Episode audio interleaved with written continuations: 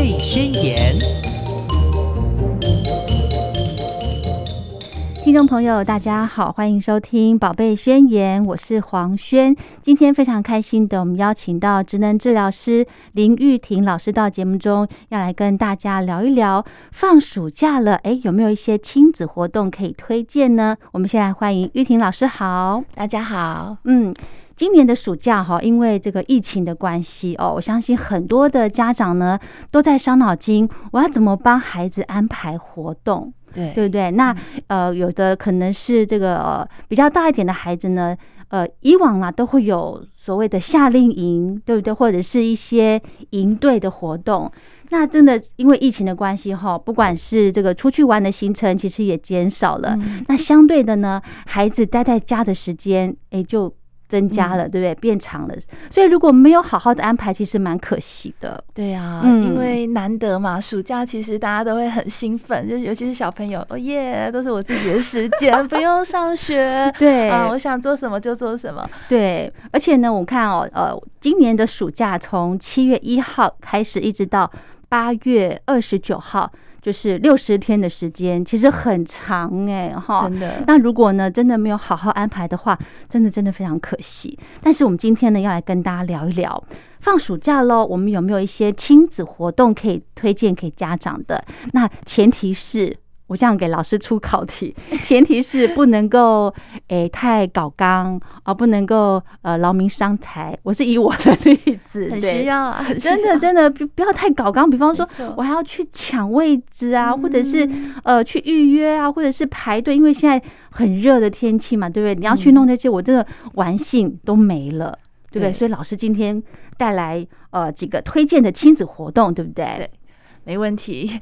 应该是没有绝对百分之一百可以符合 主持人跟大家的需求哦，因为我自己本身也是那种不想要排队，对，尤其是大热天，哇，今天过来的路上就觉得啊，晒成 晒成人干了，然后如果我还要在那边排队抢名额，真的很辛苦。是，好，那今天跟大家推荐的那种，我们说放暑假了，如果我们想要跟孩子有一些。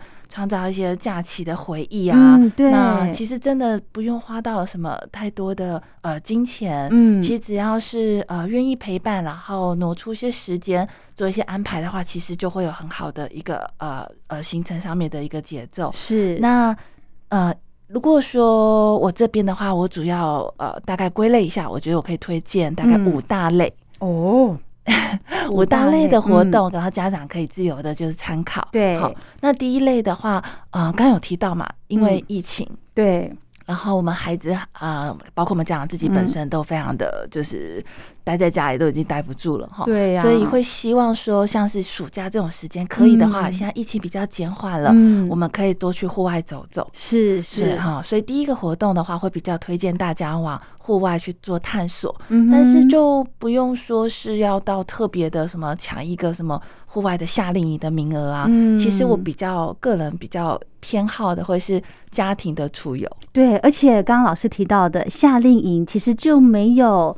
呃，比较不会达到亲子互动的这种状况了，对不对？嗯，因为很夏令营，毕竟它是帮你规划好的，是好。那以我们家长来讲的话，我们会觉得说，哎，这个是一个活动很丰富，然后非常有趣的，趣味性很深的，是没有错。但是我们就会少了啊，之前我们大家去想一下，我们今天想做什么啊，下礼拜要做什么啊？对，这样子大家的一个就是平平常可能想做啊，但是没有时间做，那我们在暑假就有机会可以完成。嗯嗯，那呃。户外的部分啊，其实现在夏天的话，其实蛮多地方可以去的。是，那我自己以北台湾为例的话，我其实蛮推荐那个像是啊大沟溪的生态公园。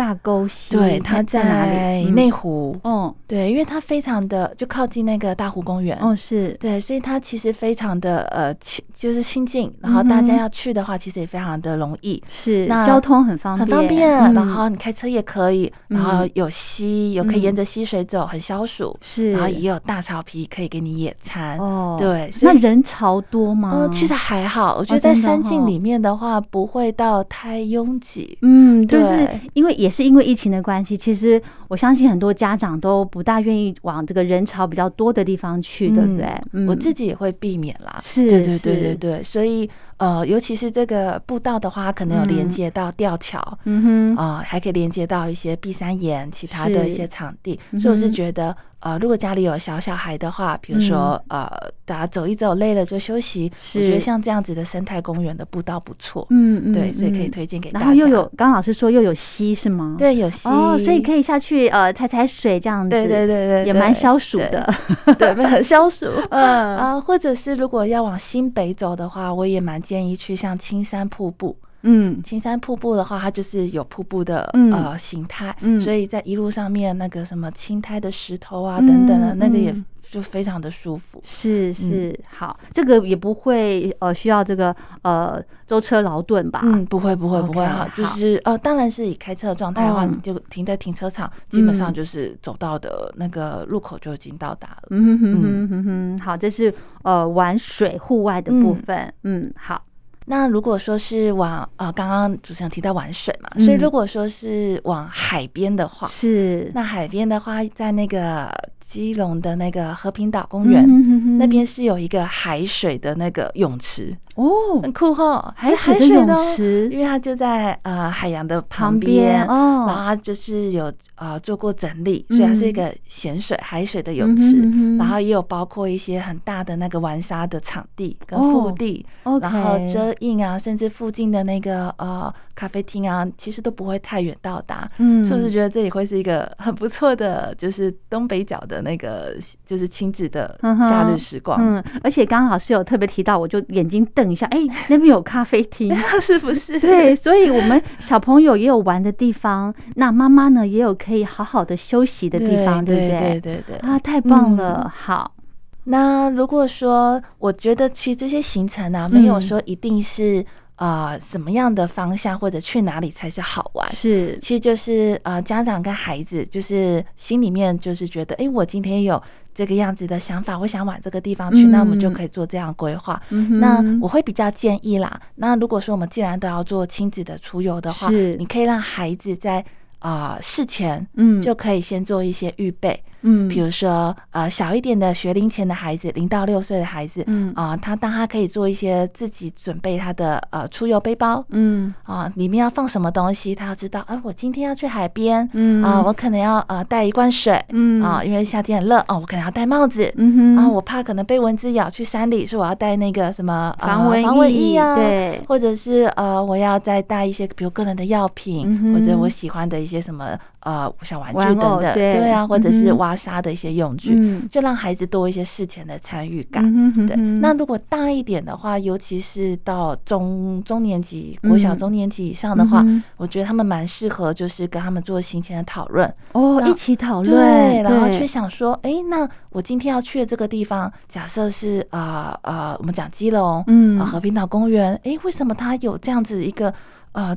呃，就是场地可以做出海水的那个浴泳那个泳池啊，他可以了解一下那边的一些人文背景啊，甚至可以挑战一下。我们今天就是用交通工具到达哦，大众运输吗？那呃，对，大众运输到达。那这样子的话，我们就可以让孩子去规划金钱哦路线哇，就给小朋友出功课了耶。你这个时候就会说，哎，你是我们今天的那个。带头的人，嗯，妈爸爸妈妈就跟着你了。哦，对，责任重大，对呀，哎，但是爸爸的心态就要就调试好，呃，难免有时候会有一些耽搁啊，查行程啊，或者是可能呃做错啊 等做错公车等等，可以稍微给给予一些协助哦，对，但是就让孩子从中去有很多的成就感，会觉得哎，我是做得到的，我可以规划，我可以带。大家出去玩，嗯哼哼，或者是呃，我们可以跟小朋友一起讨论，对不对？比方说，我们到这个点，或者是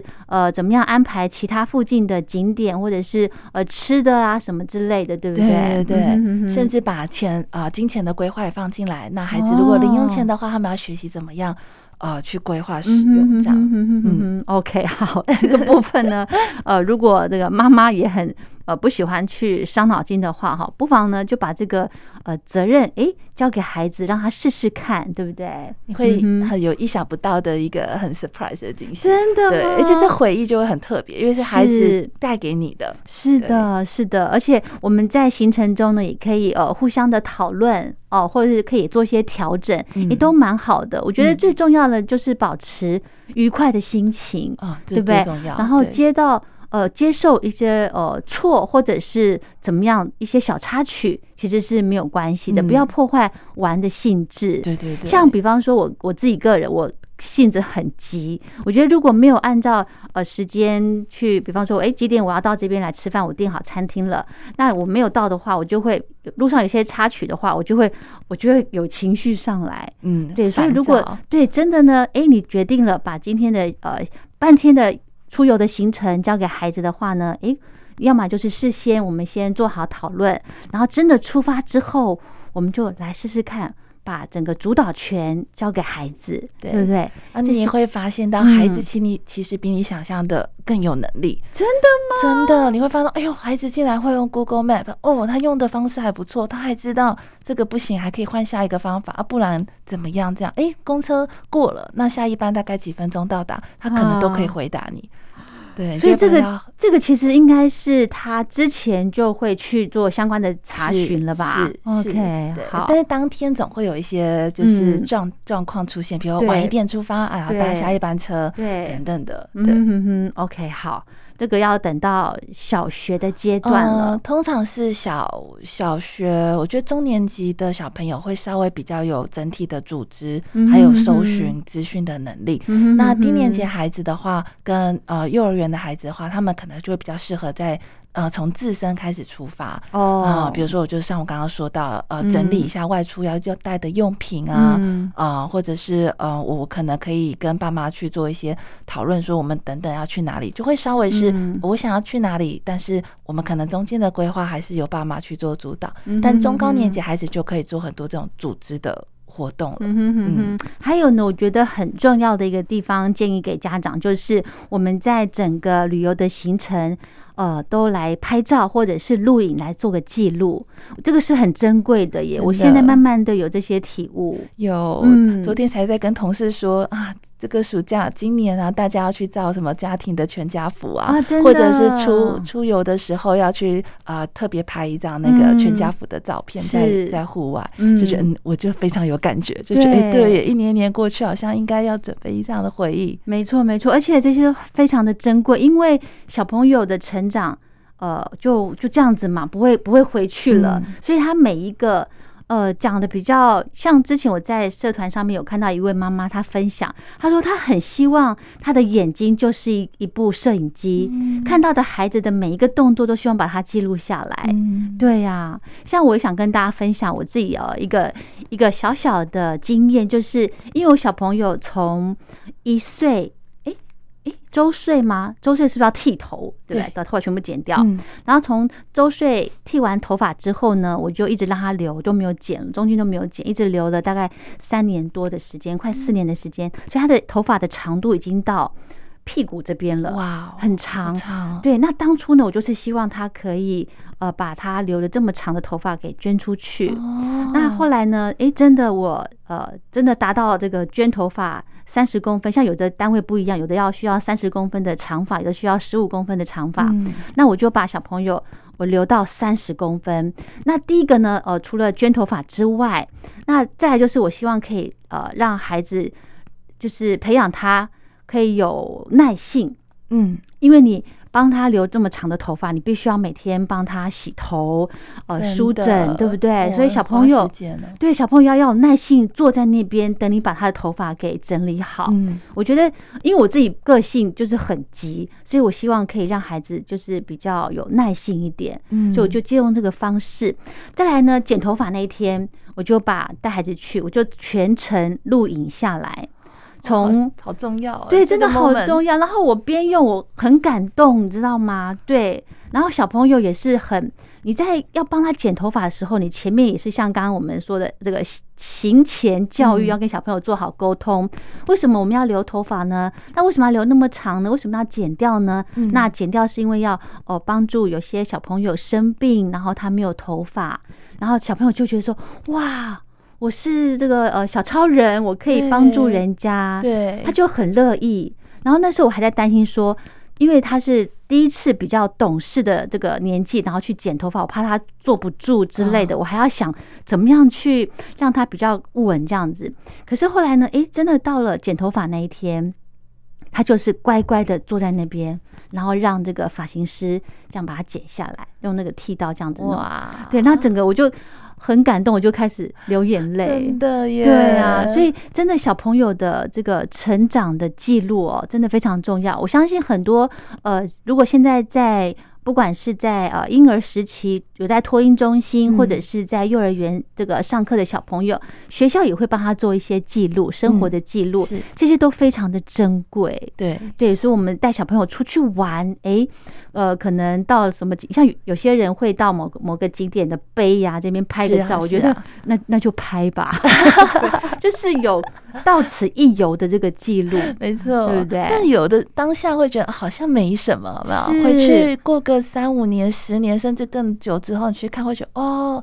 以前的对，其实从照片里蛮有趣，可以看到那时候的穿着的风格啊，那时候的文化，没错，那个时候的 style，没错，没错，甚至是那时候可能有可能那个杯已经呃有些磨损或者不在，或者有些改变，就可以看到一些时间的在这个这个过程中的一些一些变化。对，没错，我觉得会比较更深的感受到呃，比如说以我来讲，会感到哦，父母那时候对我的付出。是啊，是啊。其实有时候不是不只是父母觉得孩子的那个很回很很珍贵。回忆很珍贵，有时候是我们孩子回去看的时候，其实越长大会越能理解父母当初的那个。对，而且会觉得说，哇，还好爸爸妈妈有帮我留这些记录，对不对？而且呢，通常头一胎的记录会很完整，第二胎呢，哦，二宝、三宝后面可能就会越来越少了，对不对？哈，少很多。再来呢，刚刚讲到了户外哦，跑山上啦，或者是海边啦，对不对？那有一些室内的吗？室内的推荐的行程吗？如果说以室内来讲的话，在家里最方便嘛，是。对。所以在家里的话，如果你想要跟孩子做一些亲子的游戏的话，我觉得以吃为出发点会是一个很好的方向。哦。对，所以每天都要吃嘛，对，尤其暑假的时候，孩子也在家啊，其实是可以跟孩子做一些，比如说烹饪的一些活动。烹饪。对，不用想的太难，在厨房哎，嗯，其实不一定要在厨房，你可能在家里的客厅就可以做了。因为我常常在家里面，比方说假日的时候，就跟小朋友讲说，哎，厨房不可以来。啊，对，因为是。有火嘛，有刀子嘛，对不对？嗯，所以我们可以在家里面有烹饪的亲子活动，可以哦。像是我们刚刚提到，我们不要用到火源的话，是。说我们做寿司。哦，对，那你可以先把，比如说，如果需要烫好啊的这些食物啊、材料。啊，先把它备好，然后可能切好，那孩子就可以做组装。哦，我要怎么样卷，然后怎么样用，然后想办法用出来，然后包保鲜膜啊，然后再切啊，所以会很有成就感。这集美奶汁啊，这样子 真的吗？我刚我光想那个画面，因为第一个我很怕去呃善后。哦，对，所以还是要给家长建议啦，就是让小朋友呃去碰真实的食物，对不对？哈，像你刚刚老师有讲到了，有一个我有个朋友，他跟我分享，他女儿也应该也是四岁左右的年纪，嗯，他就直接拿那个呃，好像那种陶瓷的刀子，对，他也是可以切断对蔬菜水果的，他就直接拿那个陶瓷的那个材质的刀子，让他去切。切什么？切小黄瓜吗？还是怎么？让他去小朋友去，实际上去切真的食物。哎，我就觉得妈妈你的胆子好大哦。但是其实说真的，孩子会慢会知道呃怎么样不会受伤。其实我们对，就是您您会一开始在旁边教导他说手要握哪里，刀子要放哪边啊啊，刀子的落刀的的点。其实啊。他也会知道说这些东西平常是他不能自己去取的，是，所以可能只有在比如说跟妈妈一起或者跟爸爸其他的大人在的时候，才可以这样子尝试。嗯，但其实你会发现到，其实真的啦，就是把那些机会给孩子放到，哎，其实他们的。呃，能力比你想象的还要再多，而且他们会更稳重的去做这些事情。真的，四岁耶！四岁的话，其实思议。我们的确有小朋友也会做这类的，呃，就是简单的一些活动。甚至家长想让他参与烹饪，他不一定要用到呃像刀子，嗯，他可以用剪刀。哦，哎，啊，四岁的孩子刚好是可以做一些呃简单的，就是剪剪断、剪直线的活动，所以你可以让他去练习剪，比如说呃，比如说呃一些举落啊，或者是什么，然后剪成一段一段的也可以这样子。对，那其实我还蛮想分享的是，刚刚好，哎，今天呃前几天，嗯，我遇到了一个孩子，呃，曾经之前可能在节目里面有聊过他的状况，是，他是一个呃稍微比较。有一点就是情绪上方面的倾向啊，比较忧郁一点的孩子，然后大概四年级吧，小学四年级。嗯但是他非常爱做菜哦。他在做菜的过程中，他会是快乐的。他会跟妈妈说：“妈妈，我好，我想要今天想要做什么样的料理，我想尝试什么。”然后你就看到他脸上的笑容跟那个成就感。尤其是他妈妈会啊在旁边稍微监督一下，然后放手让他去做，然后他会觉得：“哎，我煮出。”呃，一些呃食物或者是一些呃美味的一些东西，给爸爸妈妈吃，非常的开心。嗯哼，对，所以有的时候孩子也会想要给予。嗯，对，不是就是哎，我一直被照顾，我也想要照顾别人。是，反而你看哦，他有一点忧郁症倾向，他不会觉得说，哎，我就是一个需要你的爱，一直被关被关怀。我反而有时候做一些主动的付出，嗯，哎，我的情绪反而更好了。哦，这样子更稳定了。好，所以呢，我们在呃。跟孩子有这些亲子活动上头呢，就像我们刚刚上个阶段讲，我想请教老师，在户外我们玩水呀，对不对？或者是呃爬山之类的这些活动，可以带给孩子什么样的收获啊？呃，其实呃，其实我们讲户外来讲的话，第一个啊，我觉得跟我们去游乐场或者是水上乐园啊公园最大的差别就是那个感受氛围。嗯，然后你走进户外的时候，你会闻到。啊，比如说草的味道啊，海水的咸味啊，啊，风吹过来的感觉等等的，那这些东西其实是帮助你的感官做打开。OK 啊，然后孩子也会因为，诶，这时候没有呃手机，没有 iPad，我只能自己找乐趣了嘛。是，然后我觉得看一下，诶，那边有个什么小动物，诶，那边又有什么样的昆虫，然后有一些兴趣的时候，他们还会自己回家再去想办法翻书查找。所以在大自然里面。会是一个呃眼睛比较打开、耳朵打开的状态，哦，然后他们可以观察、练习他们的注意力，嗯。啊观察力，嗯。啊，甚至在这样子的挑战的过程中，不管是爬山啊、玩水，总是会有一些挫折吧，嗯。啊，好累啊，爬的好累，不想走了，呃，爸爸妈妈背我，或者是哦一直吃水哦，好好累哦，不喜欢这样，但当他们克服了之后，他们就会觉得，哎。其实我也做得到，嗯，所以会有一种呃呃面对挫折的能力，然后忍受力，然后跟愿意在挑战那个韧性。是，我觉得在大自然里面是呃跟着孩子去走这一路下，你会发现孩子比你想象的更有弹性。是哈，很重要的呢，就是家长的引导。嗯，哦，对不对？这也是非常的重要。不要想说，呃，孩子觉得很挫折，我们就说，哦，我们就好，那就不玩了，或者对不对？有些人可能是呃比较保护的关系，就会这样子，这样子反而会呃扼杀了孩子体验的一些经验的可能机会，对不对？比较可惜。是的，是的，是的。好，刚刚讲到了这个呃，教孩子在家里面可以一起做一些。呃，简单的烹饪啊，像是寿司。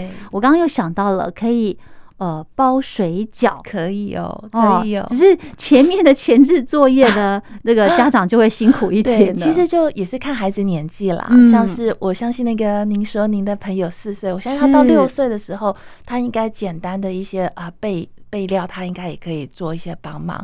像是水饺也是一个不错的活动，或者是很多家长会做。啊，简单的小披萨。是。啊，或者做呃糕点类的，比如雪 Q 饼，因为它完全不用不用那个呃火，不用那个，它就是拌一拌这样子就好了。是。呃，或者是做那种免不用烤的那种乳酪蛋糕，听起来好像很很厉害，有没有？蛋糕，你你注意去看，超简单，真的就是把东西拌一拌，冰冰箱结束。啊，对。就很好，这样子就会小朋友就会有成就感，就觉得哇，这是自己做的耶！然后上面还可以自己放自己喜欢的那个啊一些插瓶啊、水果啊，对对，做一些装饰。OK，好，循序渐进，慢慢来。我现在的跟小朋友呃，请他来帮厨的阶段哦，我刚刚应该只是停留在洗米、洗这个，比方说玉米笋。或者是再进阶一点，就请他剥那个蒜头的皮。哦，还不错啊，那个很精细动作 哎。对，但是还有就是小朋友的耐性哦，也希望在这个呃体验当中来慢慢的培养。还有一部分是有些孩子他们其实不是这么的有食欲，或者这么的。啊，可能比较喜欢吃外食，是。啊，炸的啊，麦当劳啊，对。对，呃，甚至我们现在孩子有些时候不一定知道食物的原型哦，原来长成这样，对对对，哦，原来啊，它是长在树上的，哦，原来它是长在呃，就是藤藤蔓生的或什么的，是。那他在这个过程中，不管是可能在更前置一点，大家去菜市场买菜啊，嗯啊，或者是处理食材啊，都可以让。孩子更了解我们讲那个呃食。食呃食物教育这一块的概念也可以融合进去，是是是，OK，好，那这个就让家长去呃想一想哦，给大家做个参考。我们在呃准备三餐的时候呢，小朋友可以来做哪些参与？我觉得最重要的就是敢放手，让孩子去试。嗯，对不对？对，当然我们大人还是要在旁监督啦。因为有些孩子比较大了一点，像我说的那个四年级的孩子，他已经会用瓦斯炉了嘛。哦，他是炒菜哦，他是炒菜哦，炒菜用瓦斯炉。他还告诉我他会煎鱼，我告诉他说我不会。好 厉害哦！他不怕那个油哦。对他有一次被烫到了，就是他那时候就是呃，他不知道说呃。就是东西要轻轻的放进油锅，所以它比较高一点，腾空这样放进去，油溅起来很痛嘛。然后妈妈就想说，糟了糟了，他应该会有一些什么情绪反应。但是因为他这是他喜欢的，是他就就处理，比如冲冷水处理完之后，他还下一次还是这么喜爱这个活动。哇，对，所以我觉得，哎，他找到了他一个舒压的管道，然后又是你知道，做完食物之后好吃，吃进去又是一种满足感，对对对，又有很饱足又满足又开心。哦，好棒哦！对这个孩子来说，好，这是亲子这个呃亲子活动第二个建议，就是在烹饪上头哦，可以请小朋友一起来参与哦。对，OK，好，还有其他的吗？嗯，在家里的话，我还建议另外啊，像是可以做桌游，嗯，桌游的游戏，对，因为你知道大家在一起嘛，有时候要创造一些那个欢乐的时候，哎，拿一个玩游戏出来一起玩。呃，那个气氛马上就吵起来了，真的，真的。我也想跟大家分享，我最近就是买了两个，这个算是桌游吧。嗯，第一个呢，就是一个呃牌，就是像像扑克牌那样子，它也是很多张这样，像扑克牌，然后上面有很多的图案，可能有水果的，或者是有动物的。那它的玩法呢，就是呃两最少就是两个人玩嘛。那我有时候常常在家里面，我就跟小孩子一起。我们就先把牌全部都盖着，哦哦，把它那个正面把它盖着，嗯，不要看到。然后我们同时翻，哦，一人一人把牌分一半嘛，同时翻那个牌，然后互相去找相同的。比方说这副牌是水果，哦，我看你会看我的，看我们有没有相同的水果，而且它一定会有一样的东西。然后看谁的速度快。诶，我先喊到，比方说，诶，苹果，那我们先。比方说，我先喊到，那这牌就是我的了。哦，到最后谁的牌最多，谁就是赢家。对，然后呢，我觉得这个游戏非常好玩的地方，就是可以让孩子训练他的视知觉，对不对？观察，然后搜寻，是，对，然后去辨找一样的。对对对，这个我觉得在呃三岁的孩子就可以来做这个练习。可以，这个游戏很棒，而且其实呃不只是呃亲子，我觉得呃。老一辈的，比方说爷爷奶奶，也很适合跟小朋友一起玩，因为爷爷奶奶也可以训练一下，活络一下大脑。对对对，因为你要专心去，因为他的卡上面可能有五六个图案哦，不少，不好不好找哦。对，然后呢又有大有小，可能一样图案，可能在你的卡片上是大的，在我的卡片上是小的，哇，就会去忽略。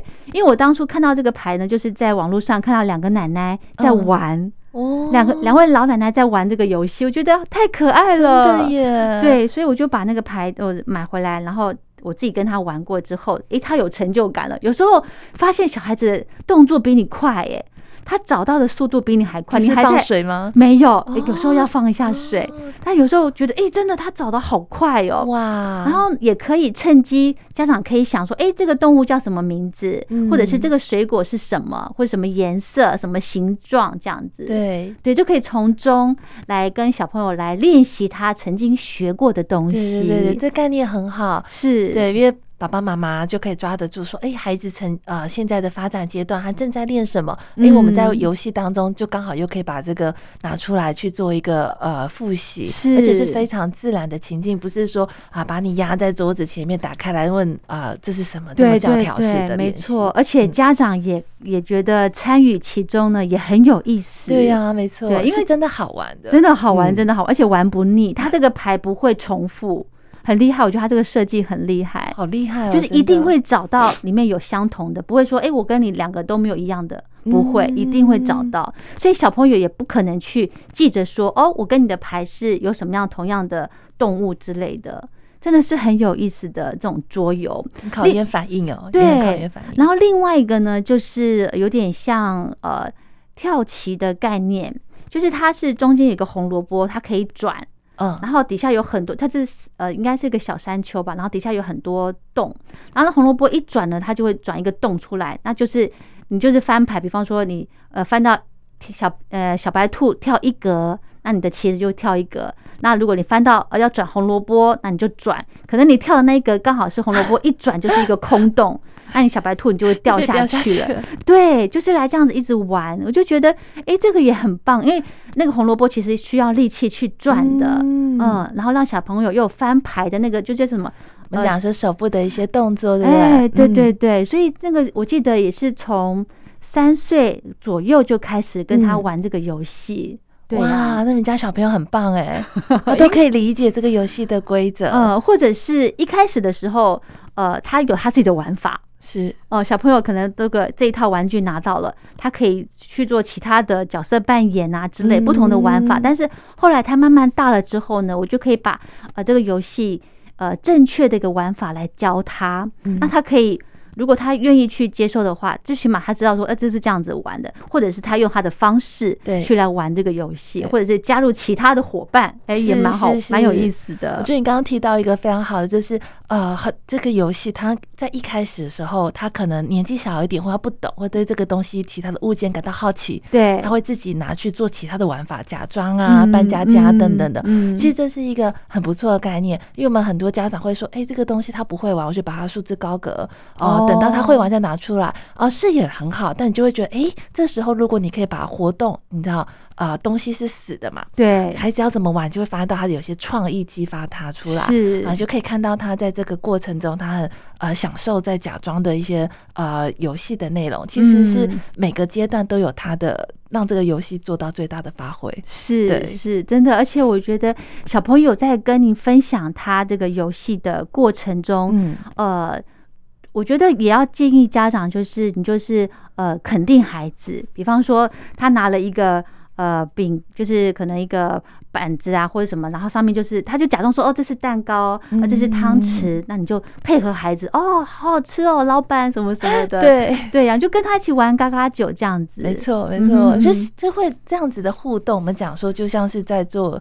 呃，今天讲的这些游戏，其实都目标就是增进亲子的一个互动。是，我们讲说亲子情绪呃情感上面的一个存折，对对，有没有？你在暑假的时候就多存一点，好，让你们两个的感情啊，整个家庭的那个连接性更强。是，因为很难免啊，你平常生活中孩子可能也忙。呃，课业啊，对，家长也要上班，做工作也比较忙一点，所以难免这中间的摩擦多一点。那我就觉得，在暑假的时候，如果大家能够创造一个比较欢乐、比较愉快的一个回忆的话，其实就帮我们的亲子的存折在做储蓄。对，而且其实我觉得时间也不用长哎，哦，可能只有一个游戏的陪伴，嗯，也很不错。对对对，有品质最重要。可能十五分钟、二十分钟、三十分钟，其实就很不错了。是是，这是。桌游的部分其实很多啦，都可以让大家。其实大人要去呃，这个激发你的创意哦。其实有些玩有些玩具的玩法不止一种，嗯，对不对？好，那还有其他的吗？嗯，除了桌游之外，哦，真的是桌游，真是就是很琳琅满目了哈。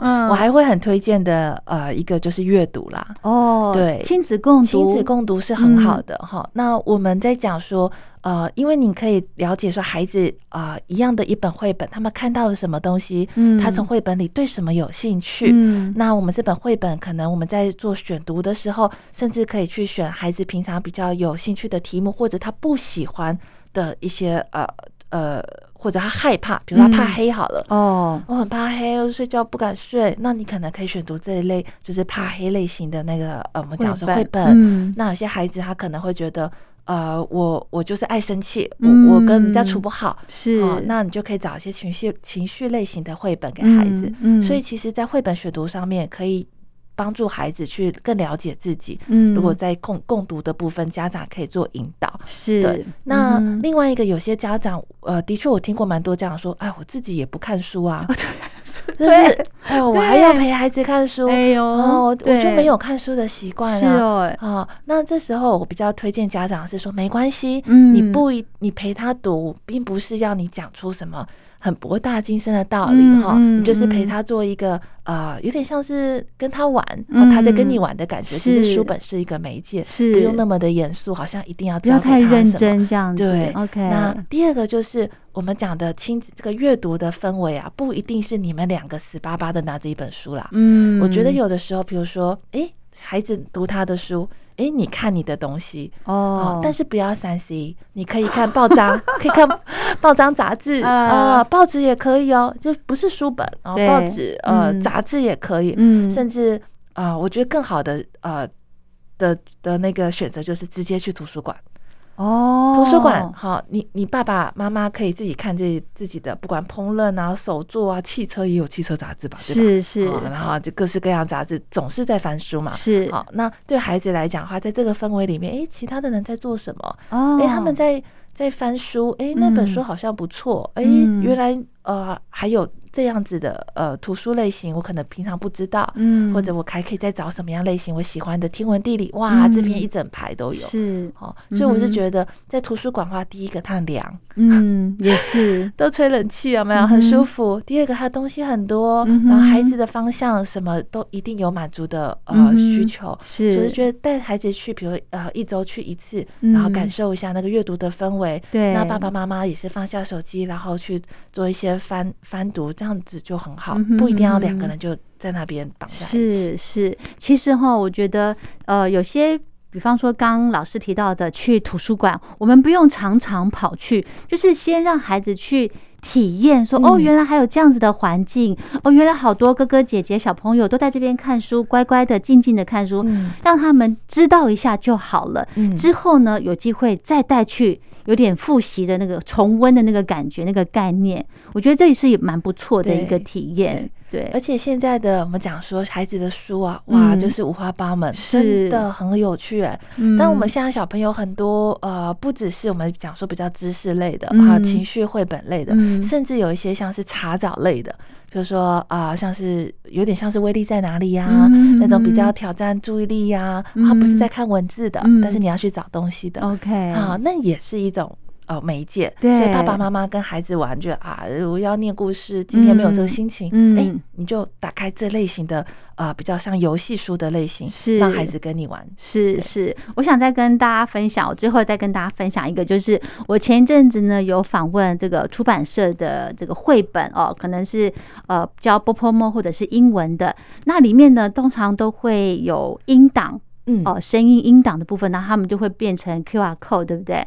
那呢，我为了要让孩子呃参与这本绘本，我就把我的手机给他，然后让他就是把相机的功能打开，让他自己去扫那个 Q R code，然后呢去点点选那个网址之后，他就开始播音乐，播这个读的读音这样子，让小朋友去知道。其实呃，小朋友都很很喜欢三 C 的东西嘛，对不对？但是呢，可以让这个。呃，让他知道说，我可以自己操作，然后把那个 app 打开，然后听他怎么念，然后我就从中赶快引导孩子说，哎，赶快跟着念哦，这样子，那小朋友也会觉得说，哎，我也碰到手机了，然后我也是呃参与到这个绘本的一个学习。对，我觉得这个经验也蛮不错的，很聪明的方法，很聪明方法，就是你与其让孩子完全不不碰，你就给他创造一个是呃你觉得呃很 OK 的方式去让他去接触。嗯，其实我们用三 C 主要是呃比较呃觉得比较 OK 的状态，就是它是拿来做一个呃比如说工具，工具对辅助的一个工具，嗯，对啊。当然难免我们有时候因为现在我们整个社会用三 C 的。呃工的类型跟时间非常的多，对，所以难免我们可能会让孩子看一些影片什么的，对，但是就是要注意一下时间就可以了，是。比较不希望啊。可能一整天花个五六个小时啊，都黏都都黏在手机上，这样就不太好。是是好，那今天呢，听完老师的分享，我相信呃，很家长应该也有了一些规划，或者是有了一些想法了，对不对哈？那其实呢，如果可以，小朋友如果大一点的话呢，可以赶快跟他来讨论一下，哎，可能我们这个假日或者是我们下午的时间有什么样的安排，有什么样的想法，都可以跟小朋友一起来做讨论哦。相信呢，呃，这个亲子关系暑假这段期间哦，六十天的时间一定会呃更更亲密的，对对不对？好，那我们今天就聊到这，谢谢老师，拜。